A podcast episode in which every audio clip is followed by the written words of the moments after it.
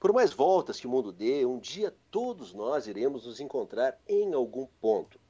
Um ponto específico, pacífico, onde estaremos falando a mesma língua, bebendo o mesmo vinho, contando nossas histórias e rindo, um riso leve e sincero. Assim estaremos prontos para percorrer juntos este longo caminho, em que simplesmente falamos de nossos dias, vendo o futuro com olhos livres. Com esse texto aqui, inicial do Charles Chaplin, dando início ao mais um Antes que Seja Tarde, nesse dia 31 de maio de, do, de 2020, já convidando meu parceiro de todas as noites para dar seu alô, Everton Rigatti, boa noite, meu querido. Boa noite, chegou, já estou aqui. Não perco tempo de microfone, é. porque tu sabe que a fome é grande, né? Hoje sim, anunciei a semana passada que era o décimo programa. A matemática Hoje não é, é o forte. Hoje sim, nosso décimo programa, com um convidado super especial. Anuncia o homem aí. É isso aí, professor de história, comediante, stand-up, que uniu as duas áreas para fazer uma crítica social através da comédia. O seu show Respeita a Vila é um dos grandes sucessos do gênero no Rio Grande do Sul. Conosco, Marcito Castro. Que prazer, Marcito, tê-lo conosco aqui nesse domingo. Boa noite. Boa noite, boa noite, Everton, boa noite, Delano. Eu que agradeço aí, né, a, a, o espaço, vocês, né, vocês terem a coragem de deixar o microfone para eu falar. Né? Já gostei do elogio, né? O grande sucesso no Rio Grande do Sul, ah, já me achei. Yeah. Já vou yeah. deixar gravado yeah. essa fala aí agora, para quando vender meu ingresso, olha aqui, ó. Não sou eu que estou falando. E aí, gurizada, como é que estão vocês? Tudo certinho? Boa noite? Tudo, tudo certo, boa noite. Boa noite. O pessoal que está na audiência ouvindo aí, boa noite para todo mundo. É uma satisfação poder bater esse papo aberto com vocês aí, que não me deram pauta nenhuma. Né? Vamos no flow aqui, que eu adoro isso, conversando, batendo papo. Tá bem enquadrado aí, tudo certinho? Perfeito. O áudio tá legal? Certo? Tudo então, em ordem. Vamos lá. Boa noite, Marcito. Grande honra Boa te noite. ter aqui com a gente. Super especial. Uh, e aí eu queria começar, antes da gente entrar a fundo na, na, na briga. Não, tô brincando. Eu queria saber como é que, como é que tu chegou a se tornar um professor de história. Como é, como é que um cara escolhe ser professor num país que trata os professores dessa forma e um professor de história? E eu fico pensando, teus professores de história deviam ser umas malas e tu pensou, não, eu vou mudar essa, essa, essa parada aí, vou fazer história, vou dar aula um pouquinho melhor. Como é que tu chegou na, nessa, nessa carreira de professor? Bah, cara, eu queria muito, a você sincero, eu queria muito começar contando assim, né, que, bah, eu então quis mudar o mundo, né, eu quis ver as, as agruras da história, as imperfeições do passado para entender o presente, mudar o meu futuro, mas não foi nada disso. Na verdade, cara, eu odiava história no colégio, realmente.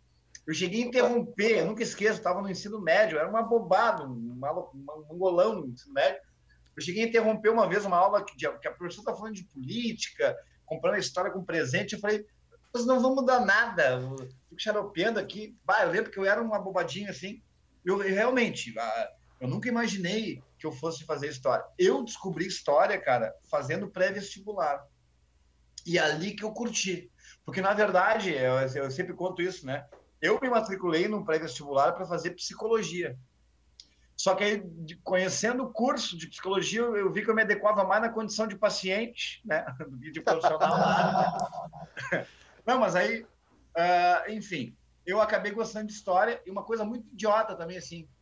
Na, na minha época, eu fiz um cursinho, era o intensivo 1, que era de março até agosto. E aí era só para faculdade privada, até porque eu via. Eu recente eu tinha terminado o colégio e eu não, não, pretendia mais estudar, aí me meteram pilha para estudar, eu fui fazer cursinho, mas eu quis só para fazer, não pensei em URGS na época, eu queria fazer uma privada. E aí, olha só, eu trabalhava de manhã, de tarde, estava de noite, e isso é muito engraçado. No, no final, assim, na época, para a gente se matricular para fazer a, a para fazer a, a inscrição para o vestibular, eu descobri que não tinha não tinha curso de psicologia de tarde, é, de noite, só tinha de, de, de tarde. Aí eu pensei que eu ia fazer da vida, porque eu trabalhava. Tipo, eu fiz seis meses de cursinho por uma coisa que eu não ia dar. A sorte, né? a minha grande sorte da vida foi que eu gostei de história nisso aí. E aí eu, não, vou fazer história. Aí a minha família, ah, mas que é isso? Azar, vou fazer história. Por motivo, e porque eu curtia, cara, e curtia o lance. Porque eu lembro que no cursinho os professores contavam a história de uma forma engraçada. E eu pensei, bah, eu sempre fui piadista. Eu falei, bah, eu consigo fazer isso, né? Eu consigo fazer isso, eu consigo E aí, cara, eu, eu entrei justamente nisso. Eu entrei na história porque eu estava admirado com a forma de contar a história e pela forma que eu assisti uma aula em pré-vestibular com um formato totalmente diferente do que eu tinha em colégio.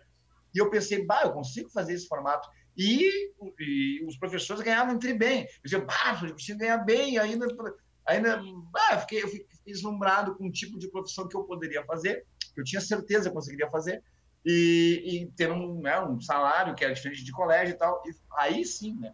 Aí depois, no meio do curso de história, que eu comecei a virar mais Che Guevara, comecei a achei que ia morrer numa guerrilha. Aí, mas daí é outra história, né? Foi essa minha conversão devagarinho, que eu fui me, me adentrando no mundo do comunismo esquerdopata, né, vermelho. Que... Depois eu fiquei bunda mole de novo, mas é outra história. Mas foi por isso, cara. Não, tem, não tinha nada de social, era um bagulho muito de, de ficar contemplado com a profissão que eu sei que eu podia fazer.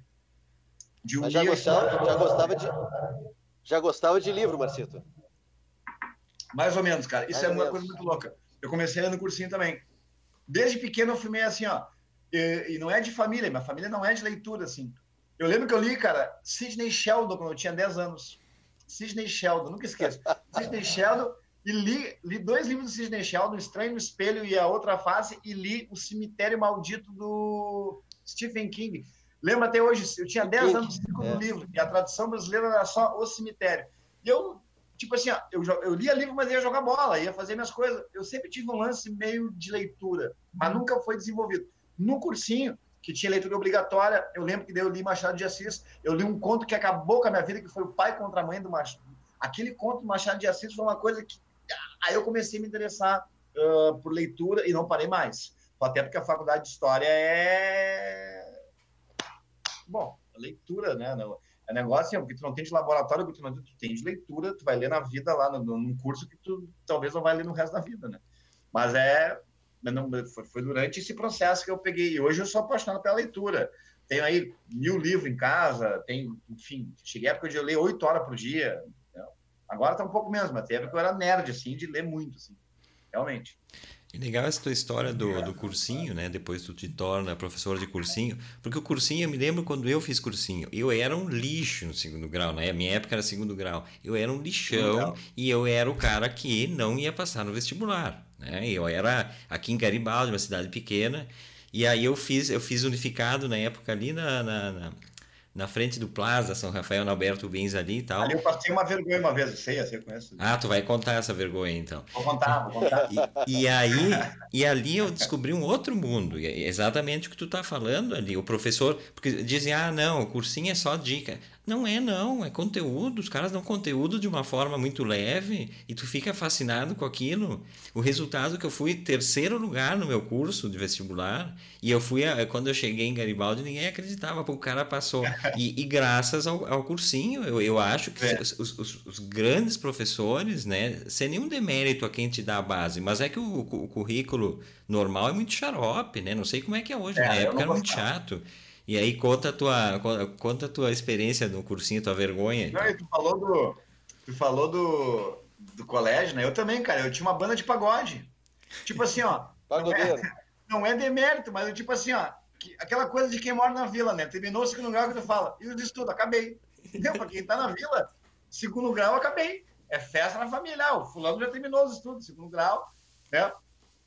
E eu também, cara, eu não, nunca imaginei que ia fazer um curso superior. Eu falei do, do, do, do Chicago, do Alberto Vinhos, porque eu paguei um vale por sem vergonha uma vez ali, cara. Até quando? Eu contei ontem isso numa live até.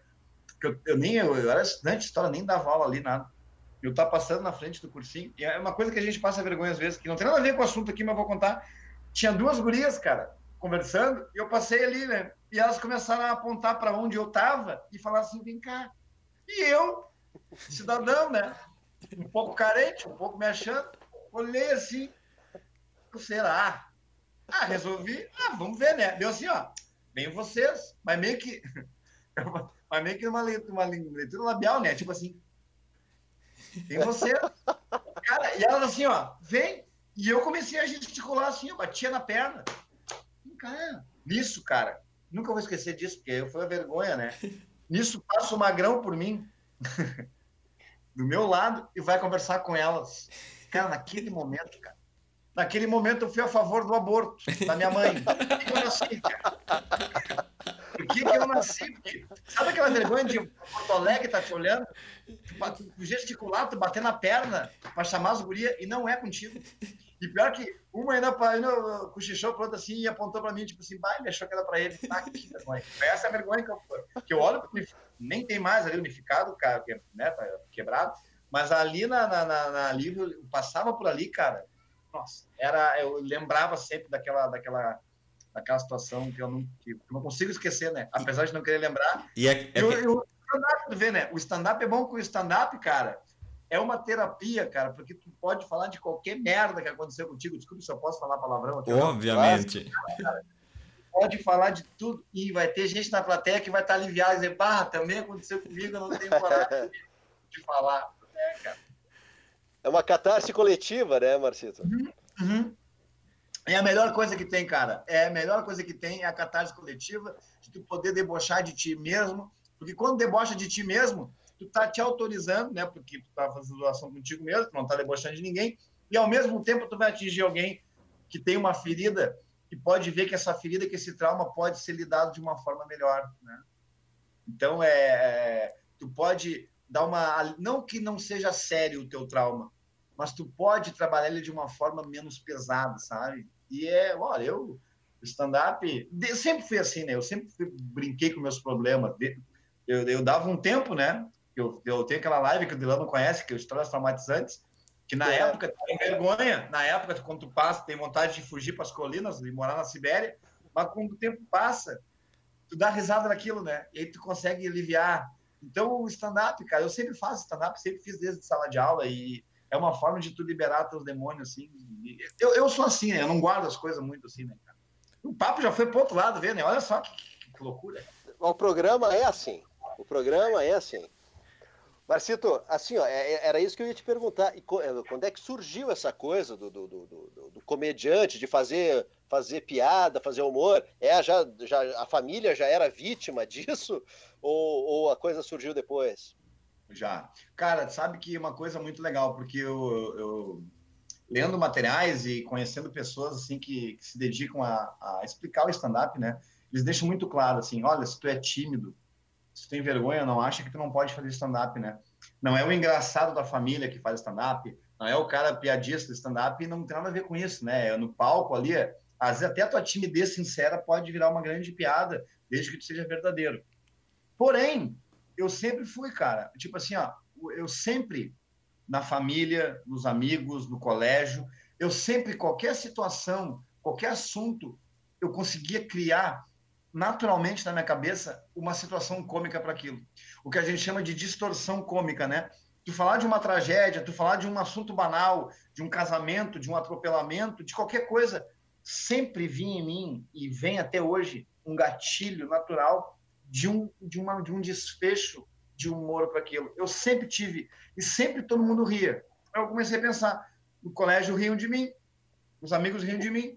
Aí eu comecei a dar aula, riam, Aí eu, pra, aí eu pensava, ah, vou tentar ser menos engraçado esse ano. Aí rio. Aí eu ia para uma turma que era turma de medicina, que era tudo sério, não sei o quê, davam risada de mim, ia para a turma da tarde. Da... Então eu comecei a ver que realmente eu sou um cara engraçado, comecei a pensar. Então, assim, ó, o humor, cara, uh, Delano e Everton, ver as coisas com humor sempre esteve presente na minha vida.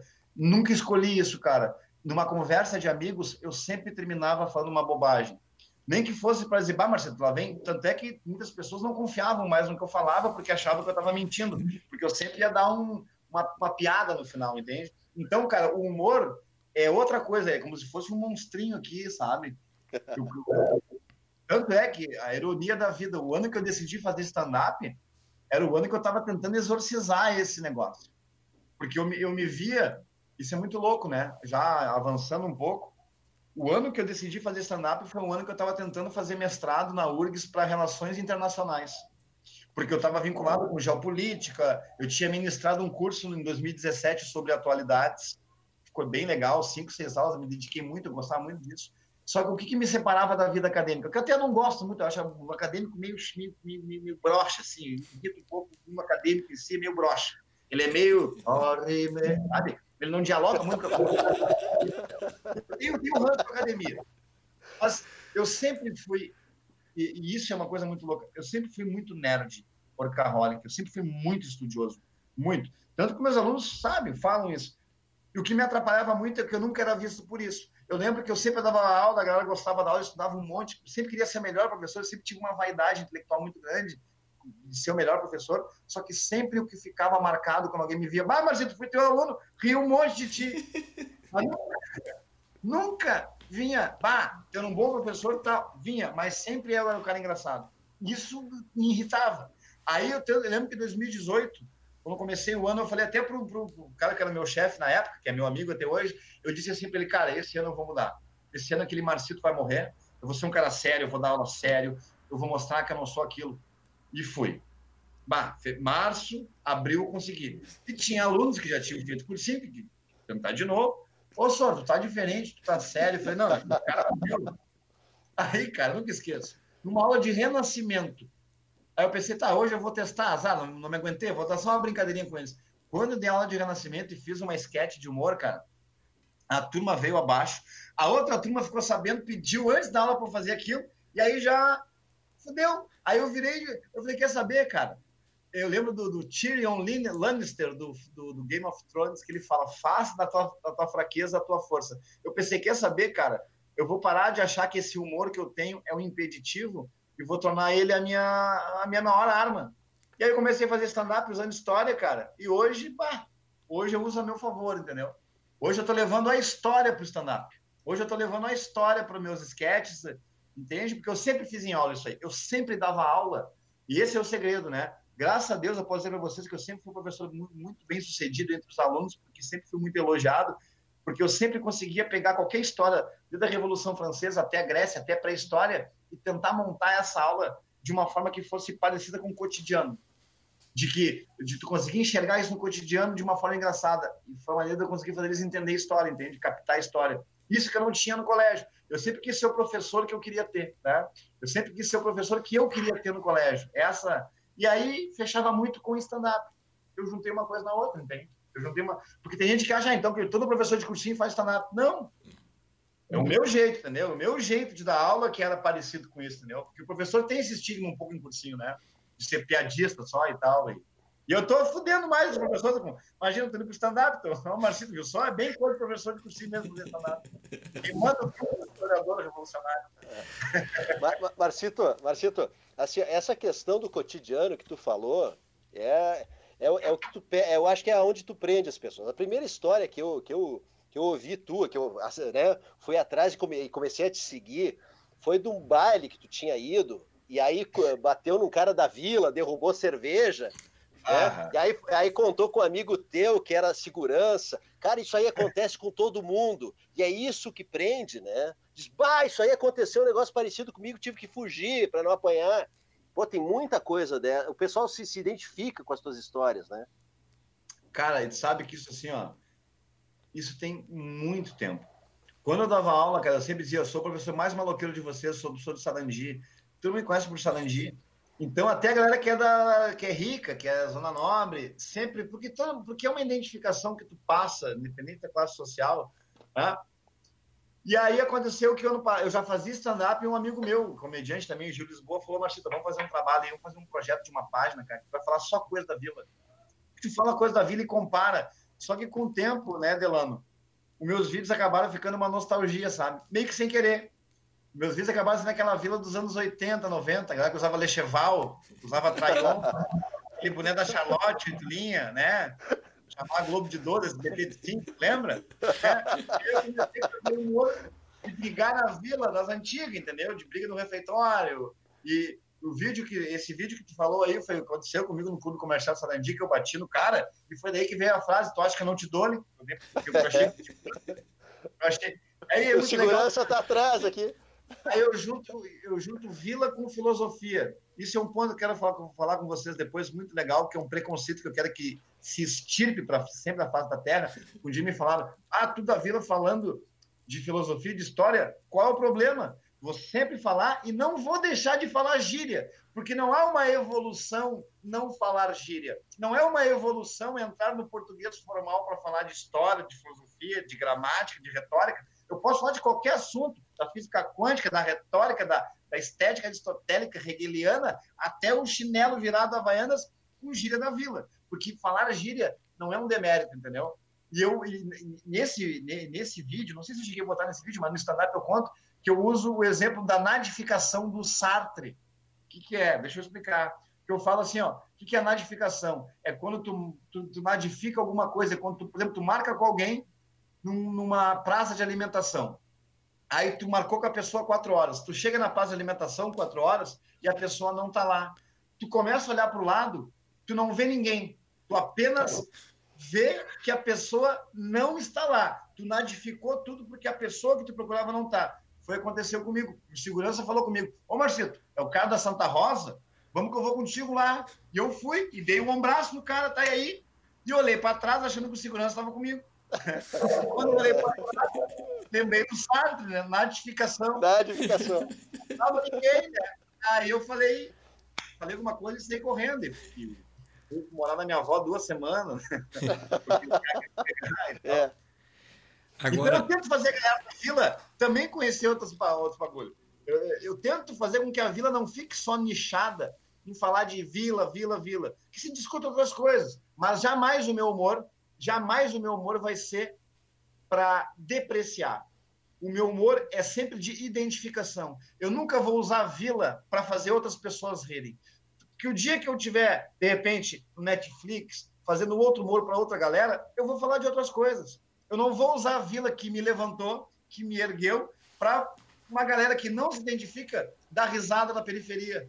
Porque eu, eu, eu faço o quê? Eu falo da correria, dos brigadianos, da briga, para a gente falar assim, ó, pá, pior, era bem assim, que merda. Era Mas assim, jamais vou deixar. Eu não faço humor depreciativo.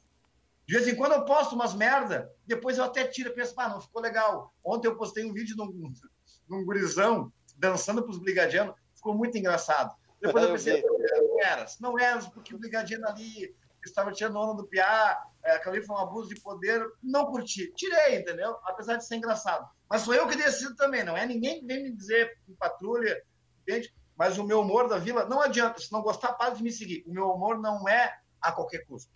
O meu humor não é, meu humor não é para depreciar. Eu uso a vila para respeitar a vila mesmo, para tu rir, para tu te identificar, mas não para ser um ponto de apoio para deboche, entendeu? Para virar uma caricatura. Eu não faço caricatura da vila, eu faço identidade. Porque até porque eu sou da vila, eu moro no Salandia ainda, né? Pois é, daí tu, tu, tu, ocupa um espaço, o chamado espaço de fala, então não, não é um, um, um bundão que mora em outro lugar, com todo não, respeito ao bundão que tá falando. É, é tu, tu fala é. porque tu tá ali, então tu tem essa, essa possibilidade. Mas e, e falando. O dia que eu não estiver mais aqui, eu não vou falar mais. O dia que eu. Não que eu não estiver mais aqui, mas o dia que eu tiver numa situação que eu tô em outro momento, eu não vou usar a vila como uma bengala para fazer os outros rir. Eu vou, me, vou fazer outras coisas aí, entendeu? É mais... E, e, falando de patrulhamento, né, a gente vive um tempo terrível, né? Nessa essa divisão da sociedade, essa coisa toda. Depois vamos falar um pouquinho mais sério sobre isso. Uhum. Mas na questão tá. do, do, do, humor, e, e porque tu, tu, te, tu, tu, tem um número imenso de seguidores na rede social e, e tu uhum. tem de, de, ambos os lados e, o humor sempre acaba mexendo ou com um ou com o outro. Como é, como é que tu lida? Tu, tu recebe muito xingamento? Como é que funciona isso? Cara, é, isso, isso, é, isso, é, isso me entristece muito, Everton. Tá? Cara, eu sou um teimoso nisso, porque, tá? Eu vou falar aqui para ti. Não recebo muito xingamento, assim, não, até porque eu vou mais na manhã. Mas realmente, cara, eu tenho um público dos dois lados, entende? Eu tenho público dos dois lados, Bolsonaro, PT, né? O meu humor, ele acaba não sendo vinculado a isso. Mas, por exemplo, eu tenho minha página no Facebook, né? O Marcito, Respeita a Vila, que aí eu foco esse assunto mais identitário, mas tenho meu Instagram. E o meu Instagram tem negócio da vila também, mas tem o Marcito. E de vez em quando eu posto política. E ali eu caio na bolha. Ali eu sou engavetado. Quando eu falo mal de uma galera de um lado, cara, eu tomo pau. E, principalmente eu tomo pau da galera do Bolsonaro, dos Bolsominions, os, os Bolsominions, não quem votou no Bolsonaro. Porque tem gente que votou no Bolsonaro, cara, porque acreditava, ou acredita, sei lá, que eu respeito o que me incomoda, não o que me incomoda, mas o que me entristece é a pessoa que deixa de me seguir, que fala certas coisas para mim, porque eu não critico assim, ó. Quando eu faço humor político no meu Instagram, isso é meu caso específico, tá? Direita, esquerda, eu não faço para discutir mais Estado, menos Estado, mais liberal. Não, eu, eu, eu, cara, eu debocho das bizarrices que eu vejo de um lado de outro.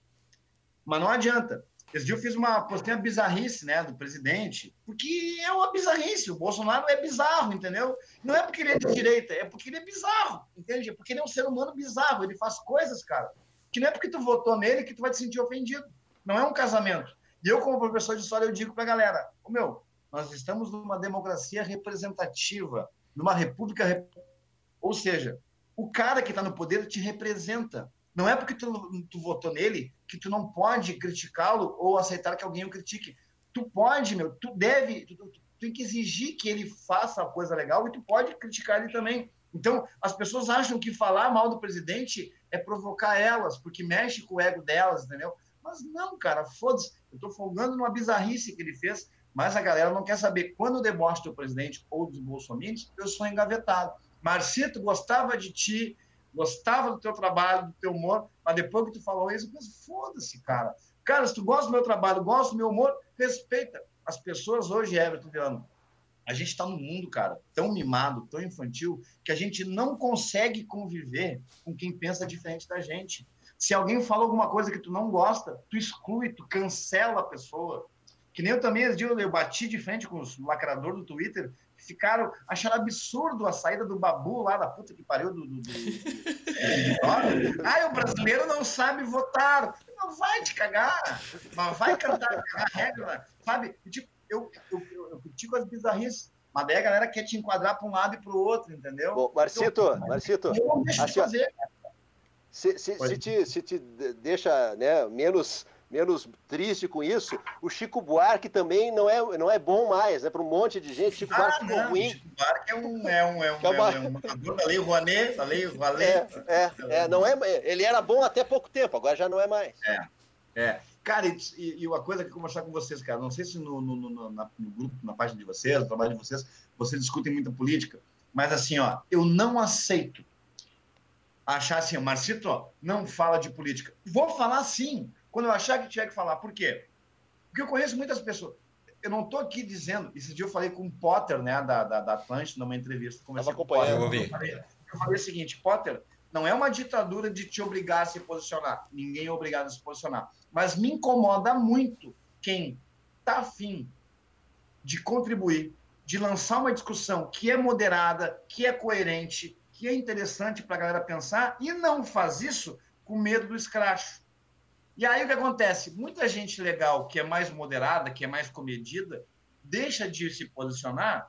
E aí quem é que fala de política na rede social? A gente está entregando a gente está entregando a, a política para a galera do ódio, para a uhum. galera da bolha. Parece que só eles podem falar. Ô, meu, não entra na política que não é para ti. Cara, quem é que vai falar então esses abobados, esses merda extremistas? Aí eles é que dão a linha da política. Aí quem tem coerência não pode falar. Eu não admito, entendeu? Eu acho que o caminho tem que ser inverso. Eu acho que quem, quem é consciente, quem é coerente e que acha que falar de política pode ser.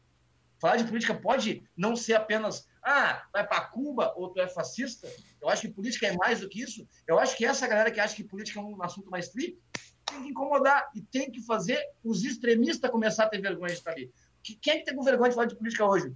Quem é consciente, cara. Exatamente. Quem é extremista tá cheio de orgulho, está na internet. Tá tudo errado, entendeu? Eu acho que quem tem que falar que é, que é, que é coerente, que outra coisa, gurizada, que saiba debater, que, que respeite o teu interlocutor, que não desqualifique o teu porque a pessoa já chega desqualificando o outro. Tu não ouve o outro, só quer esperar ele falar para dar no meio dele.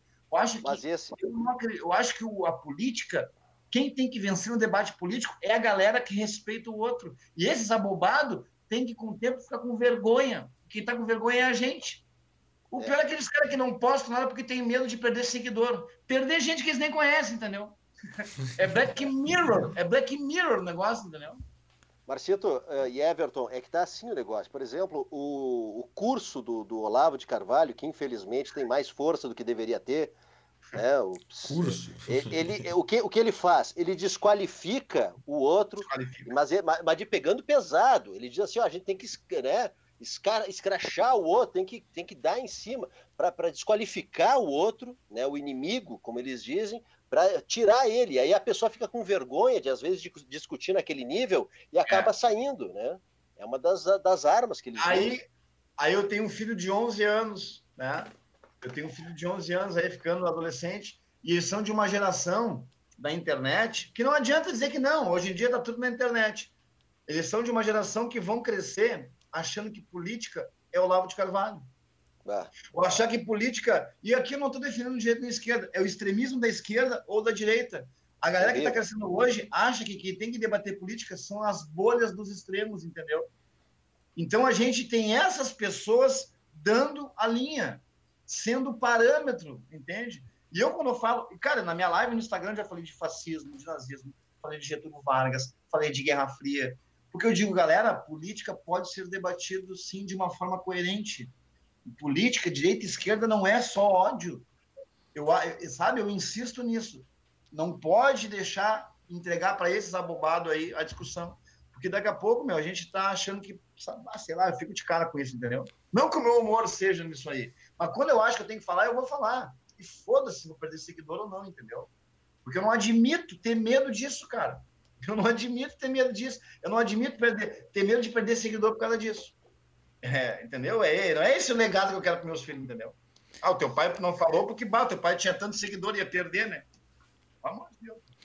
Pois é, e aí o, o Marcelo Munhol, nosso amigo jornalista aqui que está nos acompanhando, pergunta para o Marcito aqui, como é que é em sala de aula nesse momento? Como é, quando tu te posiciona também em sala de aula, como é que é a reação dos alunos ou dos pais dos alunos? Às vezes, porque tá, a coisa tá tão louca que os pais ah. dos alunos vão cobrar da direção do, do cursinho lá, como é que o cara falou que.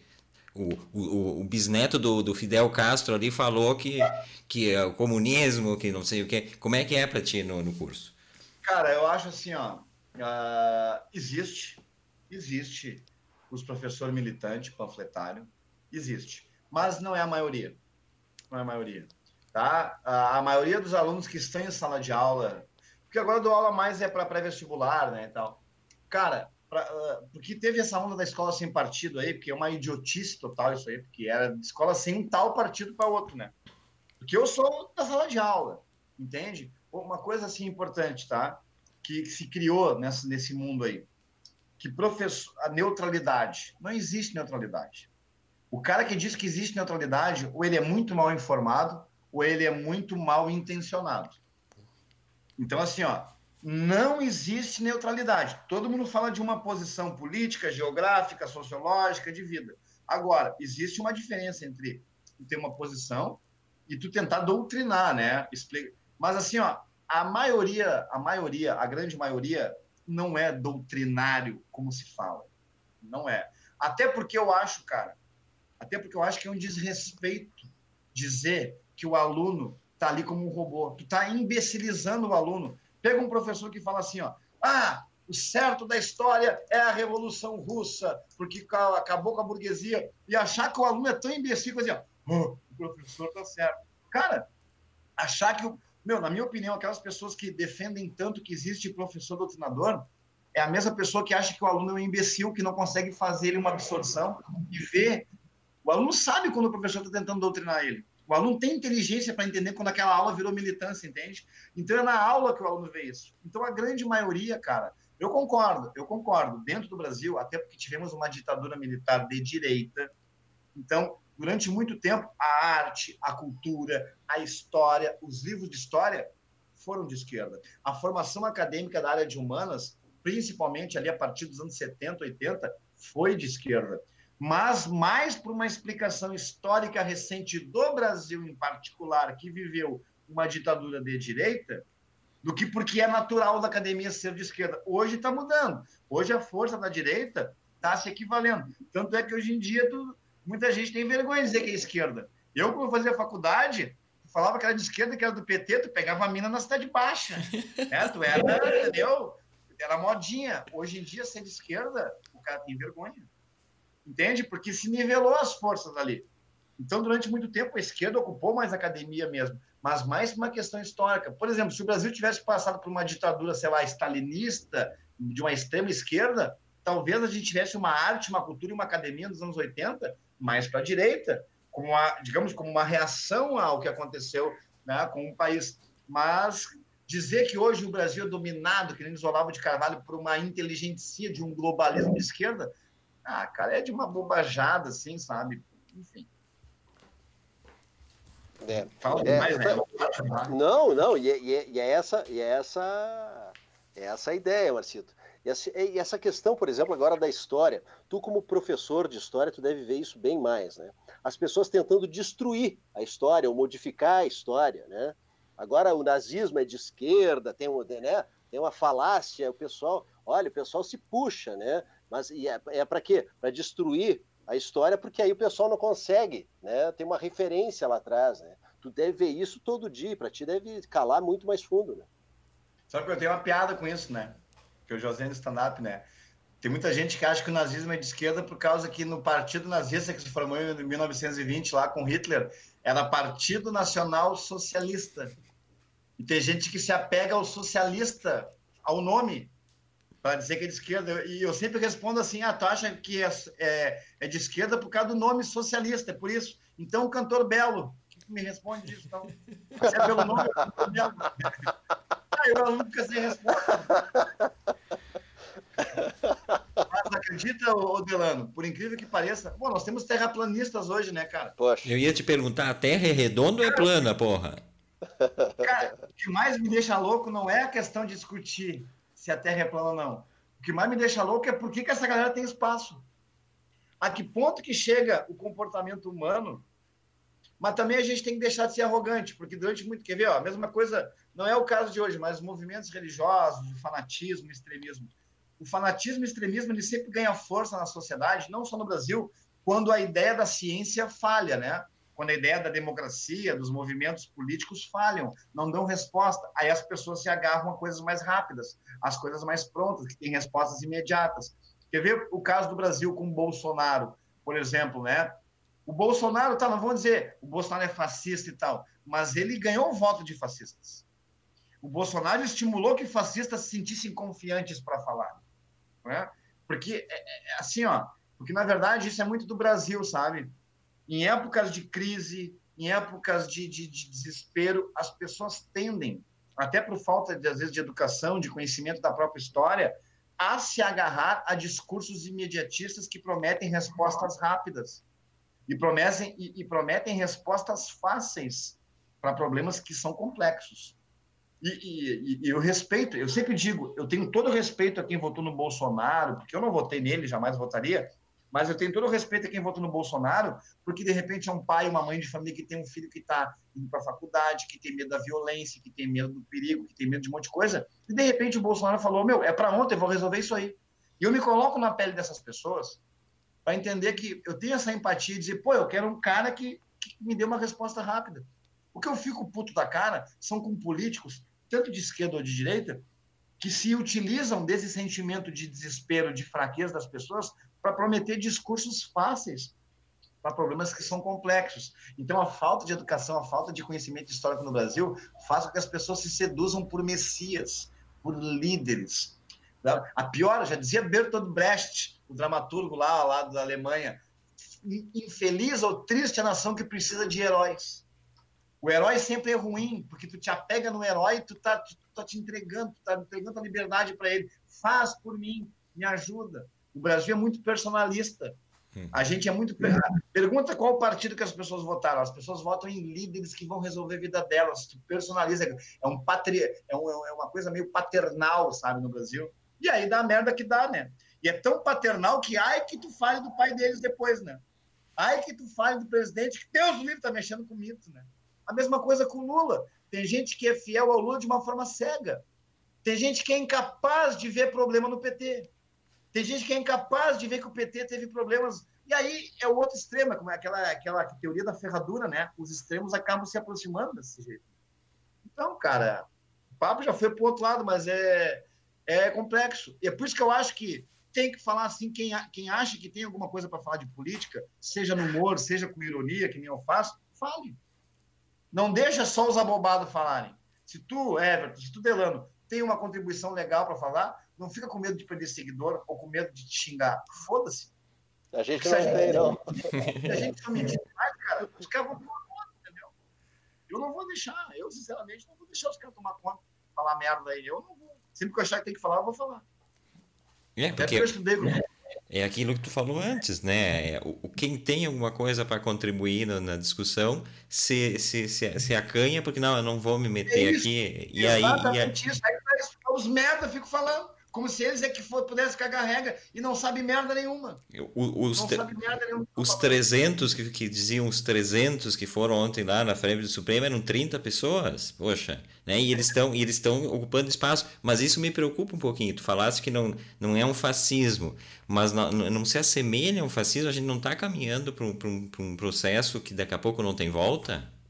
Cara, é assim, ó, é o, o por exemplo, né? Eu, eu acho assim, ó, a gente tem que sempre ficar cuidando para, uh, na minha opinião, tá? E aqui o que eu vou te responder agora, Everton, é, é algo que eu não tenho formulado ainda, tá? Eu vou te responder uma coisa que está sendo muito do meu coração agora aqui e não é uma, uma, uma, ainda não é uma concepção que eu tenho formulado sobre isso, porque eu posso amanhã estar pensando outra coisa, tá? Não é uma opinião formada que eu tenho sobre isso.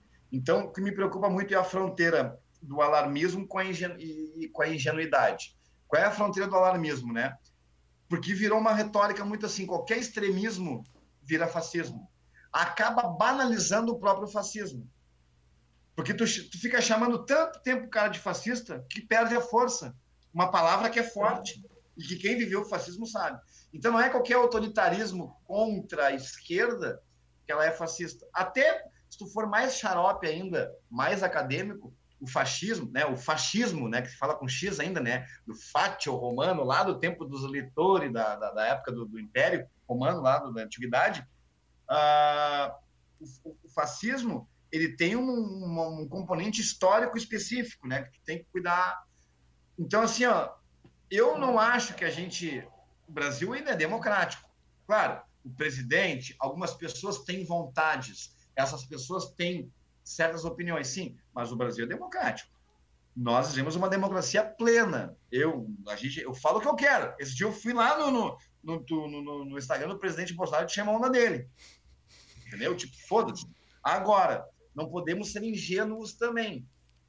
Porque, historicamente, sempre quando se aproximam e se aproximaram eventos autoritários na história do Brasil, eventos estranhos na história do Brasil, foi devagarinho, né?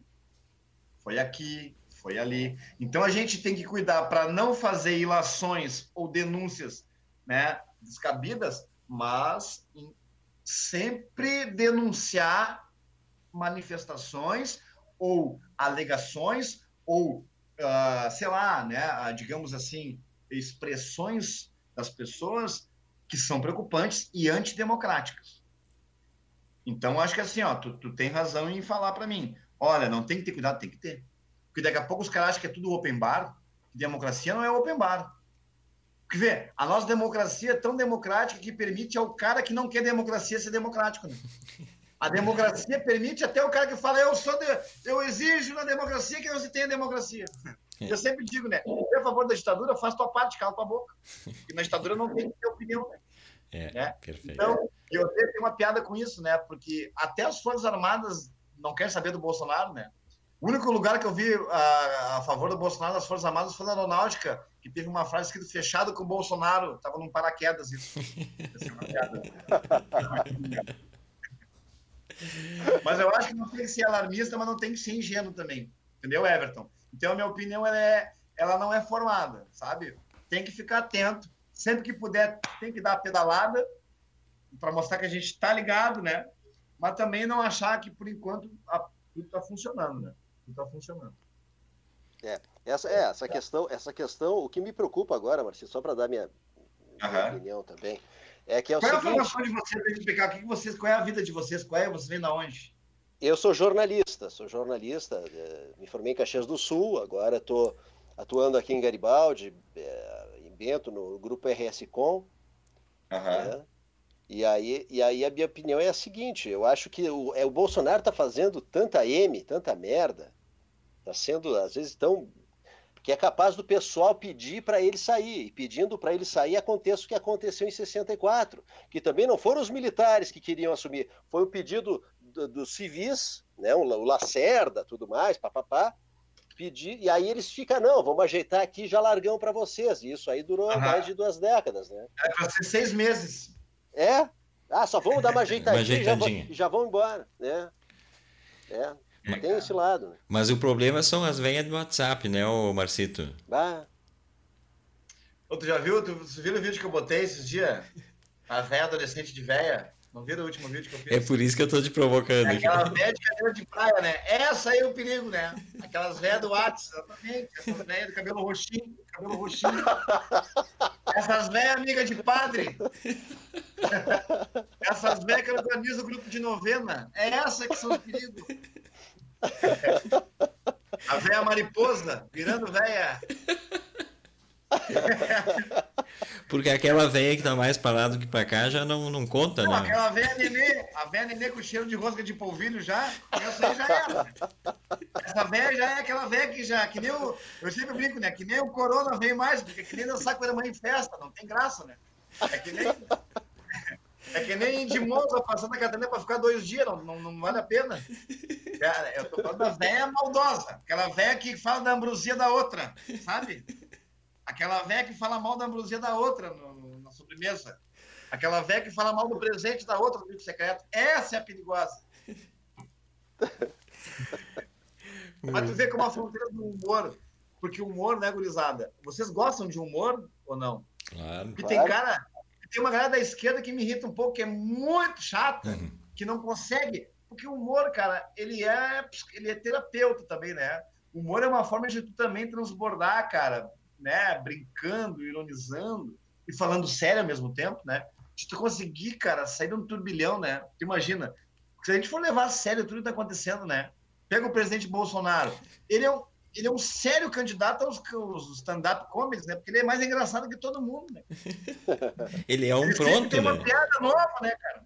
Nesse momento vai ter um cara deixando de me seguir. Bah, Márcio, tu gostava do teu trabalho? É. vai te fuder então, né? Pra você que você não tem capacidade, você fala uma brincadeira, cara. E outra, ô meu, eu sempre digo pra quem é bolsominion ou lulaminion, sei lá. Ô meu, não ama, esses caras estão cagando pra ti, cara. Exato. Esses caras estão cagando pra ti, meu. Tem mais importante que eles, cara. A minha relação contigo é muito mais próxima do que eles, cara. Tu, tu, tu tá defendendo um cara que nem sabe que tu existe, entende? Por, por isso que eu, eu, fico... eu sempre vou criticar a bizarrice dos caras. E outra, desde o iluminismo, desde o iluminismo com crítica ao absolutismo, o humor, o humor pega carona na ideia de que o poder pode ser criticado. Quem está no poder, seja de esquerda, de direita, na diagonal, o que for, quem está no poder não está além do ser humano que não possa ser criticado ou debochado. O humorista deve debochar sempre do poder e de quem está no poder. É a forma mais saudável da democracia é quem está no poder poder ser debochado, criticado e ridicularizado. Se tu achar que quem está no poder que tu votou não pode ser criticado, cuidado. É um candidato forte a um fascismo. Tu é que está empoderando o presidente a ser fascista. No momento que não se pode criticar ele, mas vai te fuder. Vai estudar história, entendeu? É isso que eu acho. Não quero tem um cortezinho ali no, no Marcito, né? O, na verdade a internet caiu aqui. E que houve aqui? Alô, vocês me ouvem?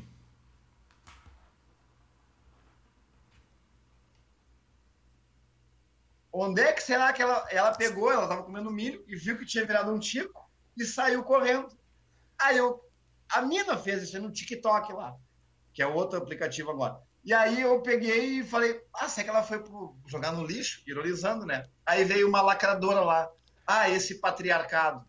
Ah, meu, que patriarcado. Ah. Eu tô repostando o que a mina fez. Se eu falo do meu tico, se eu falo que o meu tico parece, às vezes, o meu avô dormindo na sala vendo Supercine, aqui, ó. É. Aí não dá nada, né? Agora, se eu falo da mina, que é o macho escroto, entendeu? Tipo, me irrita também, cara, essas pessoas que ficam.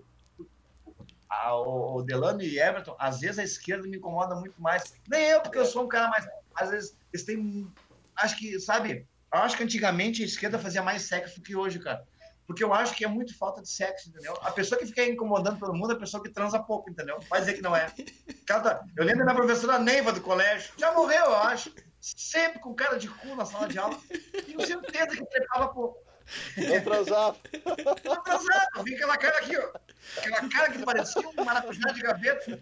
Parecia que tava preso na ferragem. Ele não transou. Certo? Só, só pra mim que caiu a internet e vocês também caíram. Só, só. Tu ficou girando, ficou, ficou. Foi golpe isso aí, foi golpe. Eu achei que, tinha, eu achei que o é. Bolsonaro tinha derrubado a live aqui. Cabeludo, barbudo, estilo da história, já. Derrubando já, ó. Derrubando. Cara, parece que cara descia da URGS lá na festinha da. Lá da. da, da. É. A festinha da fumaça. Velha já, festinha eu, da fumaça. Fui DJ, eu já fui DJ do descer ah. da URGS lá, já. Porra. E, e esse. Ne... passado que eu vou e, e esse negócio de, de, de, internet, as pessoas se levam muito a sério também, né? Às vezes eu vejo aqui é, no Facebook, a pessoa bota uma carta como se o presidente da república estivesse lendo aquilo, né? Senhor presidente, o cara tá cagando, não sabe de nada, não é assim que se decide, né? Essa, essa, essa luta no Facebook aí essa guerrilha de Facebook ela é, ela é patética, eu acho, pelo menos. Eu, e meus amigos, que a grande maioria são pessoas de esquerda, não gostam muito que se toque nisso. E eu acho patético isso. Cara, e quer ver uma coisa? Falando agora. Uh, apesar de ser patético, a internet decidiu a eleição, né? 2018. É.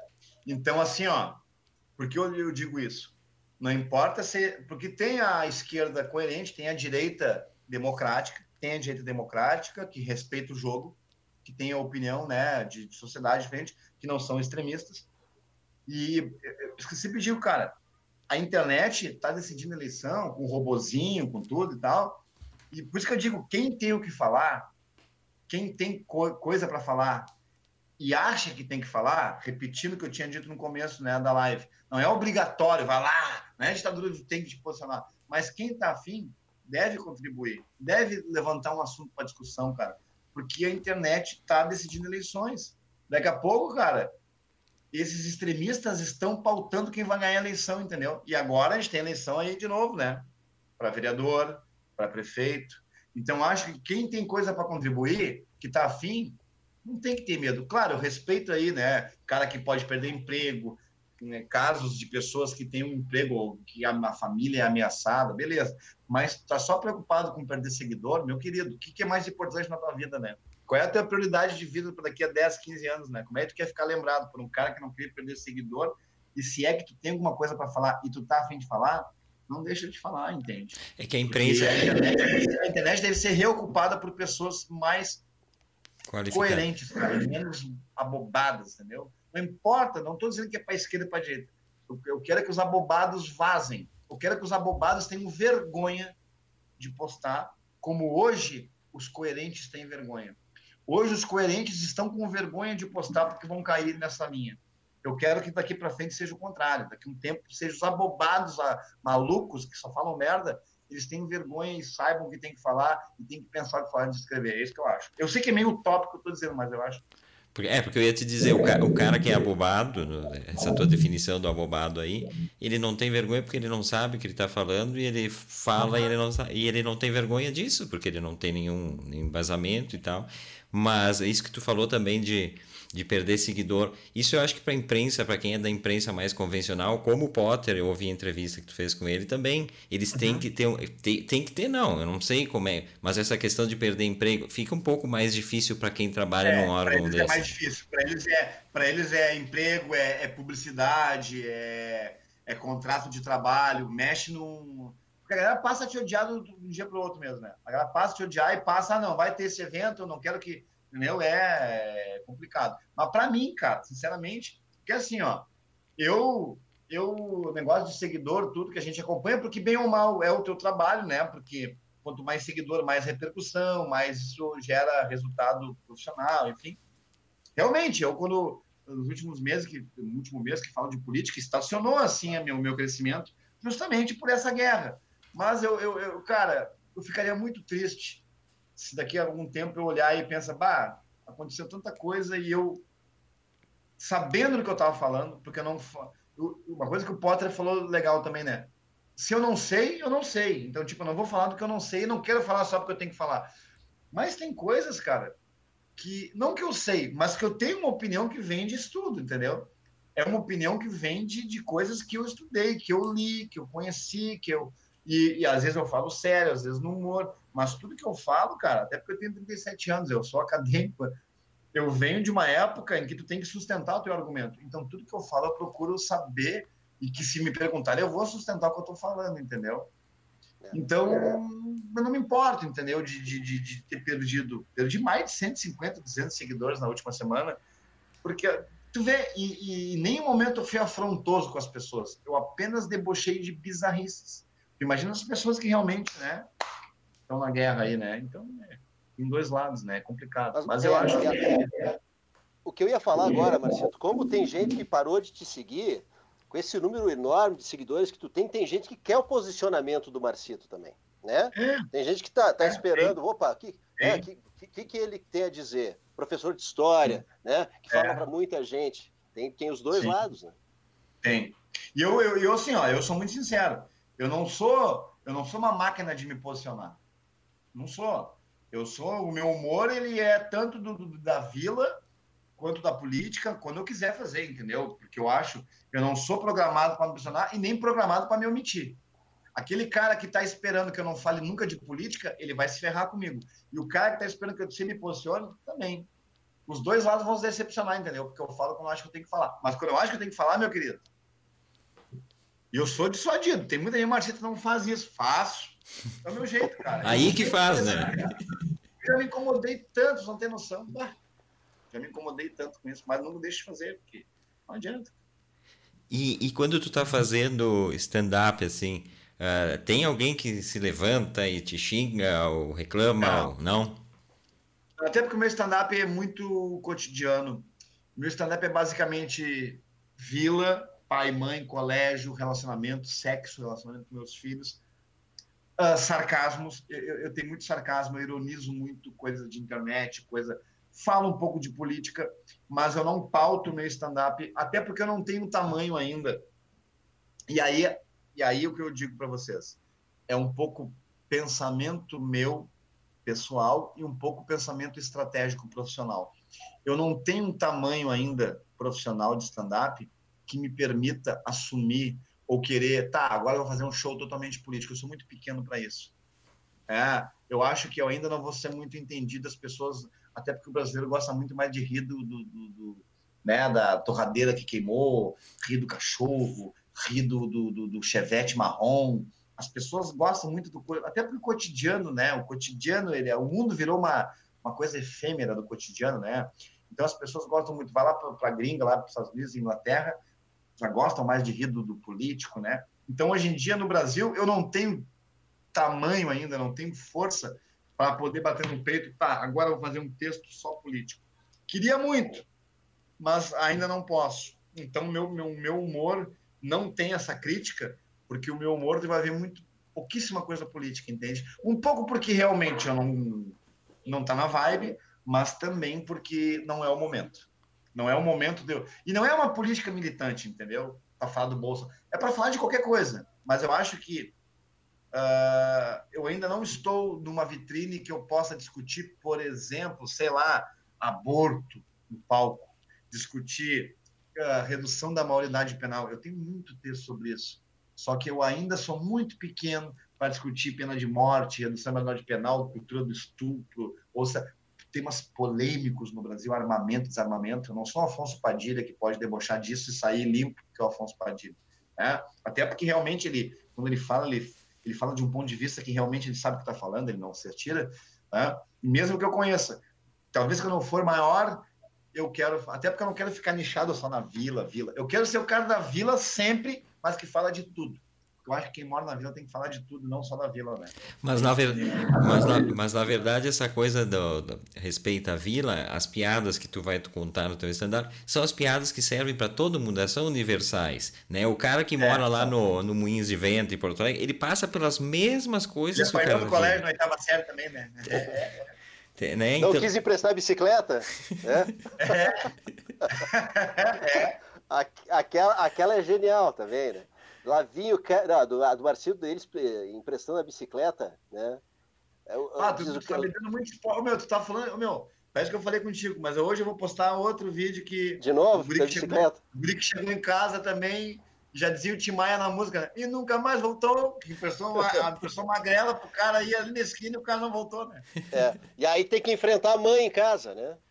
A, a mãe. O que, que, era pior? Pior era apanhar do cara ou enfrentar a mãe em casa? Enfrentar a mãe. Pai, eu tenho muita coisa de mãe. Tu vê, nosso, nossa, nosso bate-papo ficou sério, né? Mas aí. É isso aí, né? Mas é com a mãe, bah, minha mãe é. Minha mãe é aquela. A minha mãe, tem uma história que eu vou contar pra você aqui também, no stand-up, né? Porque não importa, fiz faculdade de História, tenho pós-graduação em História do Rio Grande do Sul, já fiz um semestre de Filosofia, mas não deixo chinelo virado. Porque chinelo virado, a mãe é, morre. Mãe... Né? Ah, isso aí não. E, e, também não gosto de apontar o dedo para a estrela porque dá verruga, né? Sabe como é que é? Então, teve um dia, teve um dia que eu estou em casa e o meu chinelo está virado. Eu já era formado em história, eu pensei, quer saber, o chinelo, tu vai ficar aí. Não aceito. Que, que bobagem é essa? Que é isso? Sou um cara estudado, faculdade. Isso aí é superstição. E o chinelo ali, né? Parecia que ele estava me olhando. Parecia que o chinelo dizia assim, tá aí, para me deixar aqui virado. Eu falei, tu vai ficar aí, azar. E na mesma hora minha mãe passou, Márcio, eu tô indo ali no mercado e já volto. Eu pensei, bah, o chinelo virado. Minha mãe vai no mercado. Eu falei, bah, tá formada a cena. Né? Não vai voltar do mercado, vai morrer certo. Imagina. Chinelo me deu um aviso. A minha mãe vai no mercado. Parecia que eu vi o chinelo assim, ó. E aí? Aí desvirei o chinelo e falei, vai lá, mãe, vai lá. Na dúvida, na dúvida. Né? Marcito, eu ia perguntar agora do teu show de stand-up. Claro, tu tem um texto base, mas o quanto de, de improviso, dependendo da plateia e da interação da plateia, tu usa? Como é que funciona essa interação? Depende muito da resposta, como é, como é que funciona? Sabe que eu não sou o cara mais, mais... Eu tenho aprendido muito, assim, né? Topa, observo caras que são cara do improviso, aquelas que abrem show, que tem que dialogar com a plateia e tal. Eu tenho... Eu sou um cara muito do texto, né? Até porque eu venho da história, venho do estudo, então eu tenho um texto pronto na minha cabeça, né? Claro, meus textos, eles são, como eu faço todos os meus textos, uh, de stand-up, até porque são autorais mesmo, eu, eu, eu conheço tanto eles a ponto de flexibilizar eles assim, né? Mas, cara, é muito legal quando tu interage com a plateia e, dependendo da resposta, tu pode mudar ou adequar o teu texto. Já aconteceu muito comigo isso aí. Até deixa eu pensar em exemplos aqui agora, de estar no show e perguntar uma coisa pro cara e o cara tentar ser mais malandro que eu na plateia e aí eu lembrar de outra coisa da vila, né? E tipo, bah, enfim. Mas sim, cara, é legal. Isso que eu digo, é legal tu dominar o teu texto a ponto de tu conseguir lidar, porque é muito bom para a plateia quando o cara conversa com ele. Assim. Muito bom a plateia quando o show fica essa coisa do diálogo, da conversa, fica mais humano, fica mais. Cara, já foi em show de stand-up assim ao vivo mesmo? Já assistiram stand-up ao vivo? Já, já, já. Tá. Já. Eu quero convidar vocês quando voltar tudo normal, ou novo normal, né? Novo normal. normal. É. Novo normal, quero que vocês assistam meu show, que vocês vão lá, cara. Pra vocês ah, verem como é legal, assim. Nada substitui o in-loco, assim. Né? É muito. É. Não tem como explicar. O stand-up é inexplicável. Eu já pensei em fazer no YouTube uma live de stand-up, mas uma porque eu sou, repito, muito pequeno para isso, ainda no mundo, no mundo muito pequeno. E outra porque, cara, não tem como, cara. Tu ri na hora, entendeu? Não tem como fazer no YouTube uma live de stand-up. Porque a galera não tem que rir e a resposta na hora, entendeu? Por mais que tu formule um texto, que nem no teatro, que eu já fiz teatro também um pouco, não adianta, não tem como decorar, porque na hora a resposta da plateia, o teu time da piada, ele é ele é muito do, momento, assim, né? E, e, o riso é o, que, é o que te alimenta no palco. Né? É maravilhoso, é cara. Desde pequeno, sabe disso. Isso é uma coisa que tu falou agora. O riso é o maior orgasmo intelectual que eu tenho. Eu já abri mão de tudo pelo riso, cara. Eu conduzo a minha aula pelo riso. Eu, quando dou muita aula, ninguém ri na minha aula, eu penso, o riso é uma grande satisfação. Já dizia um amigo meu, uma resposta que o meu cérebro ganha, cara, que me deixa uma, um grau de, não sei como é que é o nome disso, que diz pro cérebro e tal, mas me deixa feliz de um jeito, cara. Rirem de mim, a galera ri de mim com olhos brilhando, é a maior resposta de felicidade que eu posso ter. É, não tem preços, cara. Rir de mim é muito bom. Rir das minhas piadas é uma coisa muito boa. Quando eu dou uma aula, a galera dá risada numa piada minha, sabe? Ganhou é o dia. Marcito, assim, ó, eu, eu tenho, tenho, mais uma questão. Hoje, tu, por, porque tu é do Sarandi, tu fala da, da vida. Assim, ó, é muito região metropolitana, né? porque o pessoal se reconhece, o pessoal conhece a vila, conhece os locais aí assim. Tu tem uhum. um show mais estadual, tu tá pensando uma coisa mais Rio Grande do Sul, pensando uma coisa mais macro, né? De repente cruzar o Mampituba também, tu falaste ah, em Santa deixa Catarina. Explicar. Deixa eu explicar. O meu show solo, o nome dele é Tu Acha Que Eu Não Te Dole. Sim. Tá? Esse show eu posso ir para São Paulo, para o Acre fazer ele. Ele não é regional. Eu tive o Respeito à Vila, eu tive um show que eu fazia até com o Gil Lisboa, mas esse projeto foi abortado, porque ele foi muito precipitado no sentido de transformar já um vínculo que eu tinha com a internet, com meus vídeos, em show. Então, o Respeito à Vila, esse formato para show de stand-up, ele está em stand-by. Ele está guardado, porque eu quero voltar com ele sozinho, com uma ideia de música, de espetáculo, com até com um passinho da Cindy Lauper. Eu estou pensando em coisas muito que aí sim, ele é um regional Santa Catarina, Rio Grande do Sul, que fala um pouco do Sarandi, mas que quem é da vila lá na, também se identifica, entendeu? Mas o meu show hoje em dia de stand-up, ele não é nichado, né? Ele tem momentos de nicho, mas eu termino no meu show falando, por exemplo, de sexo.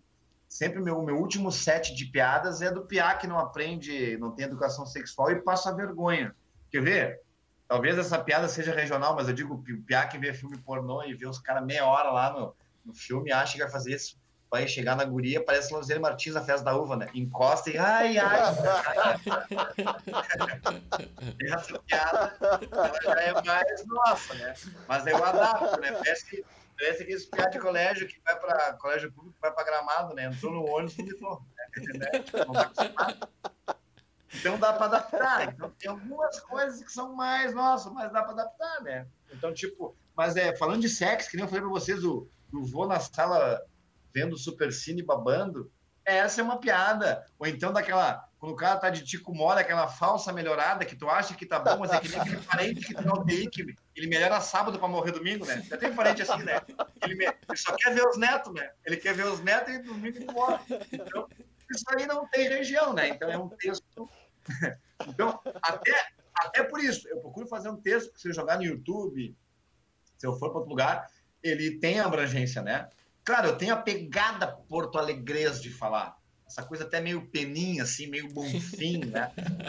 Mas, porque eu não quero perder, porque é o meu jeito, assim, meio malandragem e tal. Mas eu, eu, agora o Respeito à Vila, esse show Respeito à Vila, que ainda ele desapareceu, ele vai voltar é, não está pronto, mas aí ele é bem essa coisa da vila, nostalgia, nos 80 e 90 e tal, que eu quero que ao mesmo tempo seja regional, mas que pessoas de Santa Catarina, do Paraná também consigam consumir. Né? Porque eu acho que Cindy Lauper, todo mundo fez passinho de Cindy Lauper, né? Em qualquer estado aí, né?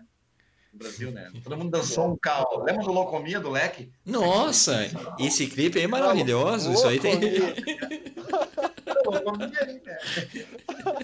Quem não, quem não sabe o que é esse clipe, procure agora. Termina o programa, vai lá pro YouTube, bota Locomia. Vai assistir. Vai, vai assistir 15 vezes na sequência, não vai conseguir tirar o olho desse, desse clipe aí. Isso aí. O clipe do Caoma, da guriazinha, da guriazinha trabalhando com o pai dela, principalmente legalzinho. Esse é outro chorando.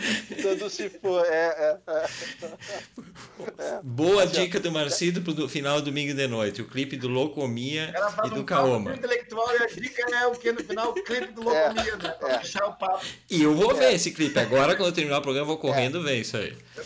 E ouvir, e ouvir todo o disco do Mili Vanille depois. Eles são ah, muito verdadeiros. Sabe que eles são o Caô, né? Mas não, não, é, não canta nenhuma. Não trancou, né? E o cara largou do palco, né? Largou do palco porque eles não eram fake, né? A Corona não fake, sabia, cara? A Corona não cantava. A Corona brasileira. Ela era o Eurodance, né? Euromusic, uma época ali que eles estavam promovendo isso aí. Ela tinha um, uma, um layout pá, que ia vender, mas era uma mina que cantava para ela. A galera do Rhythm Technotronic não cantava, é. não. Ah, do, do, Rhythm of the Night, é. Corona, Rhythm Isso. of the Night. É, Nossa. É, não era, ela não cantava, ela só, só dublava. É. Marcito, tem mais uma para ti. Uh, ah. O, o stand-up aqui no Rio Grande do Sul estava vive, vivendo um boom antes da pandemia, né? Muito Pô, um crescimento. Falo Maravilha. de ti, do Gil, do Diego, Nego Di, né? Muita Diego, gente boa, né? Muita não, nem, gente eu nem me coloco junto com o Nego Di, né? O Nego Di tá além. Cris Pereira, meu amigo. Bom, o Cris, né? Além, né? né? Mas estava explodindo isso aí, né? Tu acha que esse momento ele se mantém aqui? É, tu acha que se, é, se alimentando via redes sociais, quando tu voltares também vai estar nesse nível aí? Vai, vai continuar pois da é. onde parou? Pois é, sabe que eu vi uma entrevista do. Eu vi um podcast do. Do Afonso Padilha ontem, ouvi um podcast dele com o Daniel Sartori, que, ele, que é o nome do podcast está vindo para cá, e o, e o, Afonso Padilha é meio triste, porque, a gente não é nada, né? A gente não sabe como é que vai ser. Pô, se o Padilha não sabe como é que vai ser, mas olha só, que que eu tô, como eu sou um cara desconhecido, perto dos grandes, o que eu procurei fazer, principalmente no começo da pandemia, aqui no começo da quarentena, do isolamento, é produzir muita coisa, aproveitar o espaço. Porque os grandes humoristas que têm nome, né? Pega no Rio Grande do Sul aí, o Nego Di, o Cris Pereira, pega aí o Goleiro de Uruguaiana, esses caras estourados aí. Eles já têm o público deles, já tem nome e tal, entendeu? Mas eu não. O que eu pensei, cara, como tá todo mundo na internet confinado obrigatoriamente, ninguém tendo que trabalhar, eu vou mostrar meu trabalho. Então, o que, que eu tenho feito? Agora cansei um pouco, porque a gente se esgota, né? Porque cansa. Mas durante um mês, cara, eu produzia praticamente dois, três vídeos por dia de coisa diferente, porque eu queria que a galera me conhecesse. Para que quando abrisse de novo, né, eu tivesse aquele público me esperando. Então, da minha parte, da minha parte, eu faço o que tu falou. Eu procuro agora, nesse momento de isolamento social, que está devagarinho abrindo, né, mesmo que ninguém sabe o que está acontecendo, que pode dar merda de novo, mas enfim, por conta própria, ou por sei lá, que está se abrindo, uh, eu pretendo fazer o meu nome, aproveitar agora que está eu como reserva do time, que os, os titulares estão descansando, eu estou entrando em campo e tentando fazer gol, mostrando meu trabalho mais de história. Muita gente nem sabia que eu era professor, está conhecendo agora o meu humor mais político e tal. Por quê? Porque quando abrir de novo, eu quero ter público. Então, da minha parte, eu não estou deixando ocioso esse espaço. Eu não quero que esqueçam de mim. Porque se, quem, infelizmente, quem não é visto não é lembrado, né? Então, nesse momento, eu estou criando texto, fazendo muita coisa, para que quando abrir, bah, o Marcito no vídeo, vamos lá ver ele, entendeu? Então, dá, eu posso falar por mim. Se eu desaparecesse agora do Instagram, como desapareceu meus shows, eu ia ter que começar, talvez, do zero, entendeu? Porque o pessoal tem a memória meio fraca. Então, eu estou procurando incomodar todo mundo para que todo mundo tenha vontade de me assistir no palco porque eu não sei, Delano, é uma pergunta que é difícil de responder, cara. Como é que o público vai se comportar depois da pandemia? É, como é que as pessoas vão voltar a assistir show? Como é que vai ser? Porque realmente, cara, tava um momento para mim maravilhoso, cara. Eu não posso me queixar porque de um ano de um ano de stand-up que eu tinha, cara, eu, eu, tive um crescimento absurdo que, que o, o, meu crescimento, cara, eu não vi igual ainda assim nos, nos últimos momentos no, no, Brasil, no Rio Grande do Sul. Porque eu, eu fiquei dois meses como open mic. Open mic é o cara que começa a fazer, não ganha nada, fica cinco minutos porque ela, ela gostava tanto dos meus textos que não conseguia me segurar. Eu já comecei a ganhar, ganhar cachê já. Eu comecei a fazer em setembro, em janeiro eu estava ganhando cachê já. Isso leva dois anos, leva dois anos para o cara fazer isso. E, claro que eu tenho sala de aula, né? Sim. Sala de aula me deu Mas o meu crescimento foi muito legal, cara. Eu sempre fui muito trabalhador, muito workaholic, muito dedicado. Em parte eu fico feliz, em parte eu acho que eu mereço, porque eu trabalho nisso. E aí, quando vê, né? A gente toma um tapa do nada, né? Deu, cancelou tudo, de repente parou, e aí. Mas é por isso que eu digo, né? Eu não quero ser esquecido. Então, entrevistas com vocês, que nessa aqui, meus vídeos, minhas lives, eu, eu fico que nem, eu fico que nem um, que as gurias da vila ficam se atirando, os gurias da vila se atiram para todo mundo, que é, me aparecendo para as visitas, né? Que nem as crianças, quando vem a tia de longe, porque eu quero que não me esqueçam, entende? Para que quando voltar, ó, oh, o Marcito, vamos no show dele, entendeu? Então, porque eu não tenho capacidade ainda de ter um público meu que vai me esperar. Eu, eu sou muito pequeno, eu tenho essa, esse, esse entendimento do meu tamanho, que é muito pequeno, perto de. Uh, até pelo tempo que eu tenho de comédia também, que é muito pequeno. Só aí, gurizada! Isso aí, mas eu acho que tu tem o teu público sim, Marcito. Eu acho que o teu público tá, tá, e tá, e tá te esperando, né? E eu acho que essa necessidade ah, das pessoas saírem de casa, né? E ter esse contato. O pessoal quer muito show, quer muito stand-up. É. Eu acho que as pessoas vão querer muito isso aí. Eu acho Sabe que, essa, Rabin... esse, esse vai ser o escape, né? O Rabi falou uma coisa que eu nem tinha me tocado esses dias, que historicamente, depois das guerras, das epidemias, o, o pessoal procurava muito entretenimento, né? Então essa é uma vantagem, né? O pessoal quer se divertir um pouco depois de tanta merda, né? Vão sair enlouquecidos. Tanta merda, de tanta coisa, né? É, então acho que o lado ao favor da gente, o lado contra é porque eu sou da aglomeração, né? Eu sou o cara que precisa de, de Então a última coisa a abrir vai ser essa, né? Mas por outro lado, o pessoal quer se divertir depois disso, né? O pessoal quer, bah, não quero, né? Eu quero, então tomara, né? Boa. Mas tô na é correria, né? Para isso aí, né? Isso aí, então. Marcito, te agradecer demais tua tua presença aqui com a gente, foi uma honra mesmo. Lembrando, né, o pessoal que está nos acompanhando, que até a meia-noite, seguidinha, já estou botando, tá lá no Spotify do programa, né? Antes que seja tarde. Ah, vai estar tá no Spotify e, também? E aí fica, fica, fica, eternamente lá. Depois eu te passo, aí. te passo o link lá para te, pra te, te ouvir, né? Eu vou compartilhar também nas redes sociais para a galera ouvir, tá? Vai ser bem legal desejando muito sucesso, que acabe logo essa coisa, que nós, que nós vamos estar no teu show, mas bem escondidinho. Não sei se tu é de, de, de ficar pegando o pessoal aí para sacanagem, eu vou ficar ah, escondidinho. Você vai, vou dar uma chegada, né? Mas, galera, e também uh, eu vou também vou começar, vou, vou, vou, catar vocês aqui, vou assistir os programas anteriores de vocês também, vou dar uma olhada aí, indicar o trabalho de vocês também. Isso aí. Boa. Bora então, 10, hora 10, Marcito. Vou te chamar para participar lá na rádio também. Lá a gente tem o, o ah, programa ah, diário, que é o Sobre a Mesa. Boa. Já vamos entrar em contato, vamos marcar.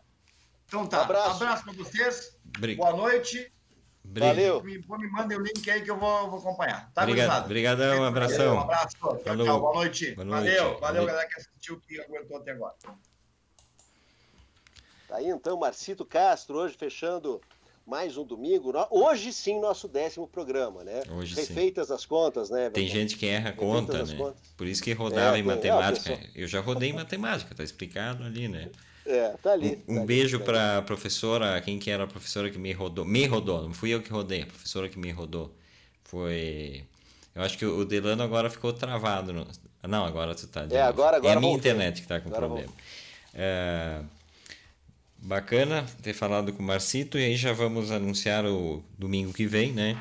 Boa, domingo que vem. Domingo que vem a gente vai falar de cinema de novo e aí vamos falar com duas realizadoras audiovisuais, duas diretoras, eh, a Thaís Fernandes, que ficou bastante conhecida com um curta chamado Um Corpo Feminino, eh, que foi para o mundo inteiro esse, esse curta, e a Lívia Pascoal, que é diretora de fotografia, tem trabalhos como diretora também, mas ela trabalha mais como diretora de fotografia. Foi a diretora de fotografia do Um Corpo Feminino, trabalhou com a Thaís.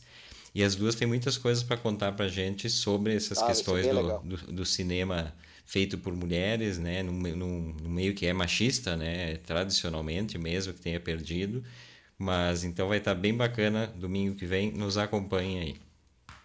Tá certo. Obrigado quem pela... Tiver saudade da, quem tiver saudade da gente durante a semana, pode nos acompanhar no Sobre a Mesa, né? Programa diário na 106.1 a Serrana, né? Ou pela 1070 AM, a Rádio Serrana, a gente vai estar lá das 6 às 7 da noite diariamente, né? Boa. Pessoal, boa. Tem, tem gente que sente saudade da gente, né? Então né. pode nos acompanhar por lá. Nós não temos tempo de sentir saudades um do outro. Todo dia nós não. É só no sábado que só não nos sábado. vemos. É. Sábado é. Sábado é o dia da folga. Então, então tá. tá, gente. Até domingo que vem. Um abraço. Valeu. Abraço. Até mais.